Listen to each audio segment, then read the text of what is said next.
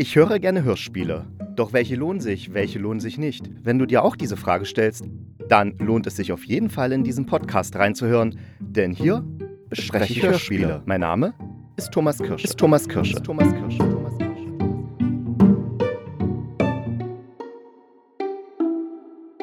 Ja, hallo und herzlich willkommen zu einer neuen Folge des Hörspielkritikers. Und in der letzten Folge habe ich ja schon gesagt, dass ich mich diesmal um das Hörspiel Geschichten aus der großdeutschen Metropole, jawohl, Pulle, kümmern möchte, beziehungsweise das besprechen möchte. Und ja, das mache ich heute.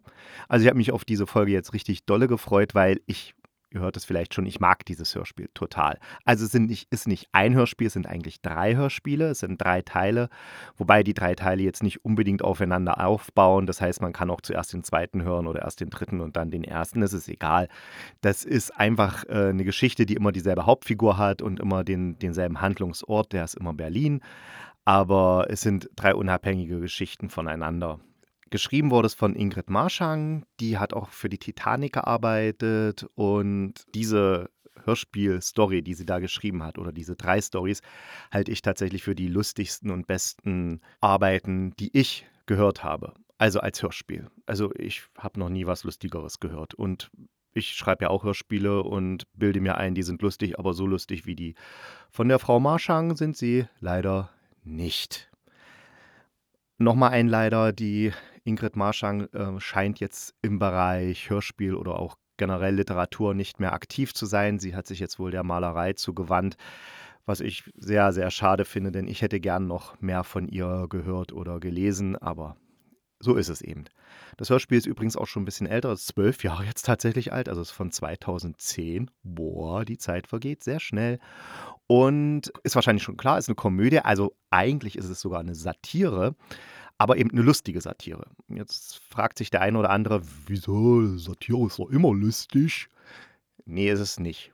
Ganz oft wird ja sozusagen das Label Satire benutzt, um eine misslungene Komödie, die wirklich überhaupt nicht witzig ist, dann sozusagen im Nachhinein noch zu rechtfertigen. Da wird dann einfach so gesagt, ja, das soll ja auch eine Satire sein.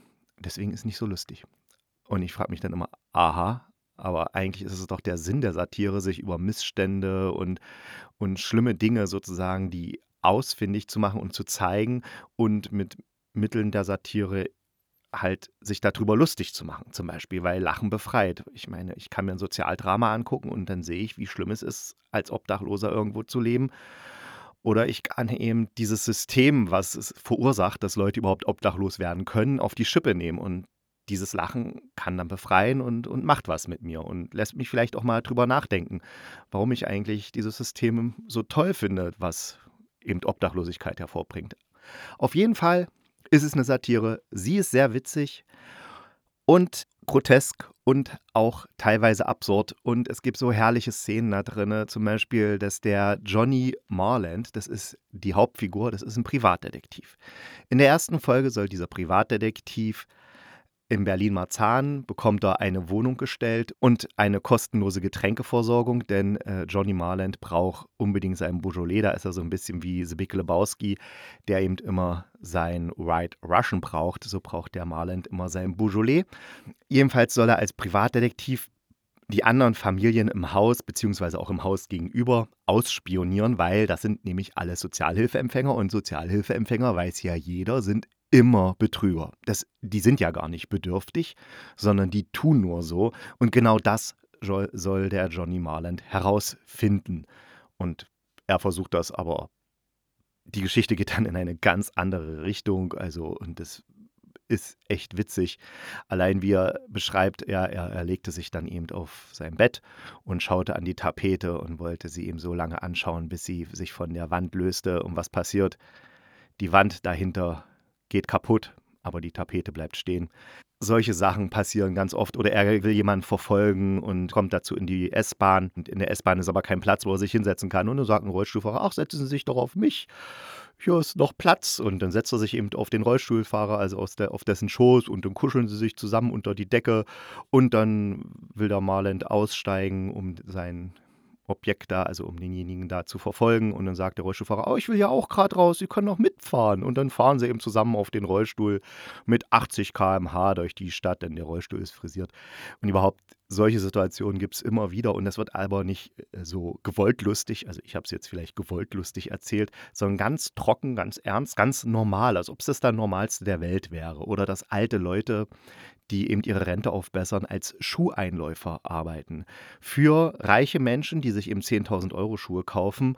Und wenn man diese Schuhe anzieht, dann drücken die ja ne? und man bekommt Blasen. Und deswegen gibt es staatlich anerkannte Schuheinläufer, die sozusagen den reichen Menschen die Schuhe einlaufen, damit die dann eben keine Blasen bekommen.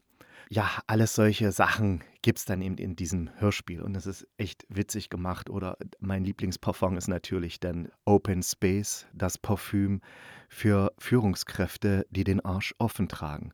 Geniale Einfälle und so geht es tatsächlich Schlag auf Schlag in diesem Hörspiel. Also man hat das Gefühl, das ist ein Feuerwerk im Kopf der Autorin, was da rausgelassen wird und das geht dann die ganze Zeit weiter. Das liegt natürlich auch mit an der Regie, die führte Susanne Hoffmann und die schafft das wirklich auch, diesen Text dann so zu übersetzen, dass es auch wirklich witzig klingt und wird nie so als, als Komödie oder Cartoon oder so inszeniert, sondern immer sehr trocken, sehr ernst. Aber von den Geräuschen und von den, von den Figuren und wie die auftreten, wie die agieren, wird es dann immer wieder witzig und dann kommt dieser Humor und diese Brillanz, der, dieser brillante Witz kommt dann immer wieder raus. Also es macht wirklich sehr viel Spaß. Dafür verantwortlich ist natürlich auch der Hauptdarsteller und das ist der Stefan Kaminski. Der ist jetzt so aus Fernsehen eher nicht so bekannt. Der macht eigentlich nur Synchron. Da hat er zum Beispiel Jared Leto oder Jared Leto oder Jared Leto. Ich weiß nicht, wie er so richtig ausgesprochen wird. Jedenfalls im Haupt äh, den Darsteller vom Joker. Also den Joker hat er gesprochen im Deutschen. Er spricht auch Kermit den Frosch, aber ansonsten macht er vor allen Dingen Hörspiele und wahnsinnig viele Hörbücher. Und das ist wirklich eine Stimme, die sehr wandelbar und trotzdem immer unverkennbar ist. Es macht wirklich Spaß, ihm zuzuhören. Dann spielt auch Udo Schenk mit im ersten Teil. Der ist der Arzt hier, der eine aus In aller Freundschaft. Hat man sicher schon mal beim Durchseppen gesehen. Oder Franziska Trögner, die kennen vielleicht einige noch, die früher Kika geguckt haben. Da gab es so eine Serie, die hieß Mama ist unmöglich. Also da gab es zwei Mamas. Die erste Darstellerin, das war Franziska Trögner. Man kennt sie vielleicht auch aus Charlie und die Schokoladenfabrik. Da ist sie die deutsche Mama.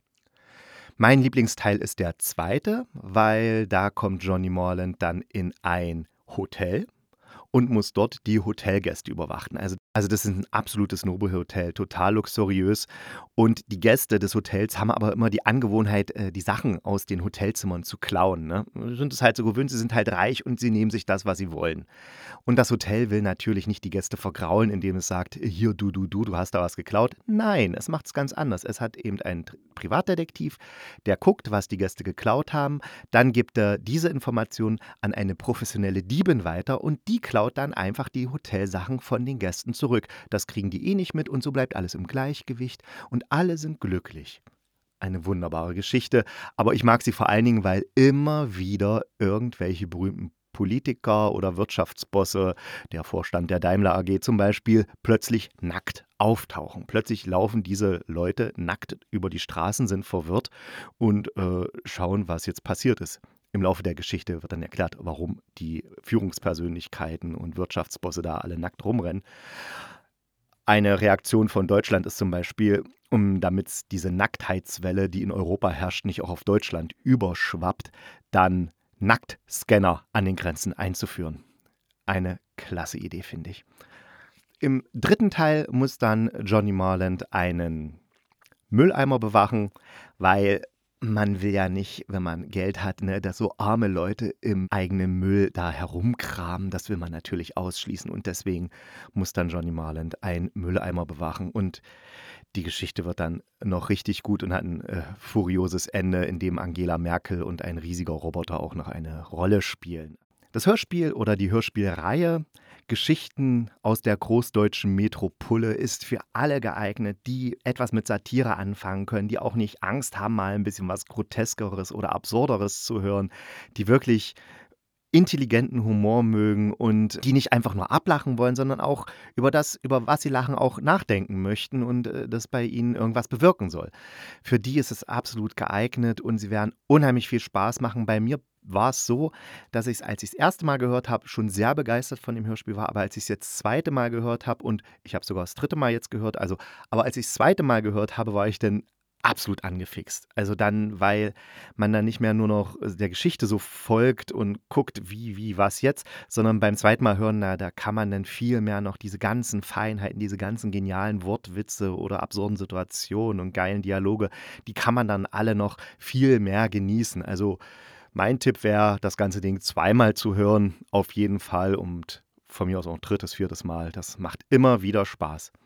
Und man kann es auch sich so oft anhören, denn es ist tatsächlich noch bis zum 19.09.2023 in der ARD Audiothek verfügbar oder man geht direkt auf die Webseite vom NDR, N wie Nordpol, denn dort wurde das Hörspiel im Jahr 2010 produziert. Ein Teil ist so knapp eine Stunde lang, und ich kann es nur jedem empfehlen, anhören, anhören, Spaß haben und fröhlich sein. Bis zum nächsten Mal hier beim Hörspielkritiker und da werde ich mich tatsächlich mit etwas beschäftigen, was ich eigentlich überhaupt nicht mag, und zwar den Tatort. Und ich kann noch einen Tipp geben, es geht nicht um den Radiotatort.